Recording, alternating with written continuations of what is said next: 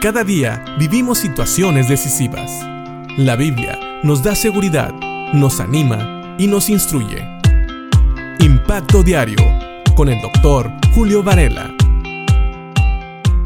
Como cualquier persona, nosotros también hemos pasado por diversos tipos de situaciones en nuestra vida. Hay situaciones agradables, situaciones no tan agradables. Pero sabes, como creyentes, como hijos de Dios, también a veces a nuestra vida van a venir pruebas pruebas que Dios nos manda. Santiago en el primer capítulo, en el versículo 2 dice, Hermanos míos, tened por sumo gozo cuando os halléis en diversas pruebas. Quiero que notes aquí que primeramente Santiago le está hablando a creyentes y él empieza a hablar de que el creyente debe tener por sumo gozo, debe de considerarse dichoso por estar pasando por diversos tipos de pruebas. Cuando dice aquí diversas pruebas, se refiere a una gama multicolor de pruebas, pruebas de diferentes tamaños, de diferentes duraciones, son diferentes situaciones que Dios manda a nuestra vida y que deben de ser causa de gozo para nosotros. Y tal vez tú te preguntes, ¿cómo es posible que yo me pueda sentir gozoso de pasar por estas pruebas? Bueno, la respuesta está en el versículo 3, que dice así, sabiendo que la prueba de vuestra fe produce paciencia.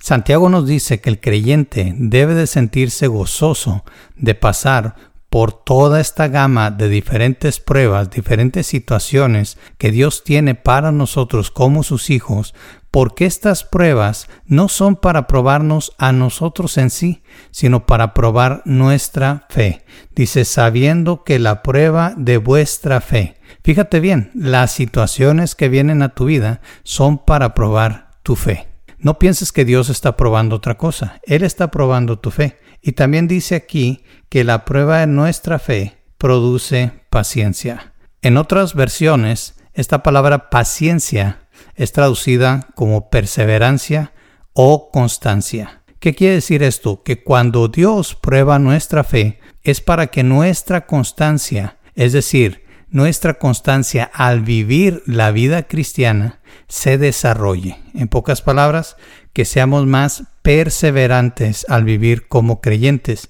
Si te pones a pensar un poco, nuestra fe es lo que nos hace diferentes a muchas otras personas. Nuestra fe depositada en Dios y en nuestro Señor Jesucristo como Señor y Salvador. Esta fe va a ser probada para que tú puedas resistir más los ataques del enemigo, para que puedas resistir más las tentaciones, para que puedas más resistir los ataques de las personas que se burlan de ti, que dicen que es algo de tontos vivir la vida cristiana. Nuestra fe tiene que ser probada para que perseveremos en la vida cristiana. Si nunca fuera nuestra fe probada, entonces ¿cómo sabríamos que tenemos una verdadera fe? Creer en algo es fácil cuando no vienen las situaciones difíciles, pero tú sabes que tienes una verdadera fe cuando vienen situaciones difíciles y tú te mantienes firme.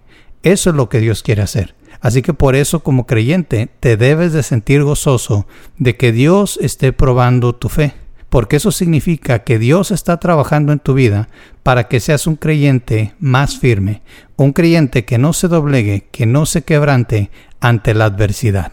Un creyente que esté firme a pesar de lo que venga, porque Dios ha trabajado en tu vida para darte una fe cada vez más fuerte que te sostenga independientemente de los vientos recios o las tempestades que puedan venir a tu vida.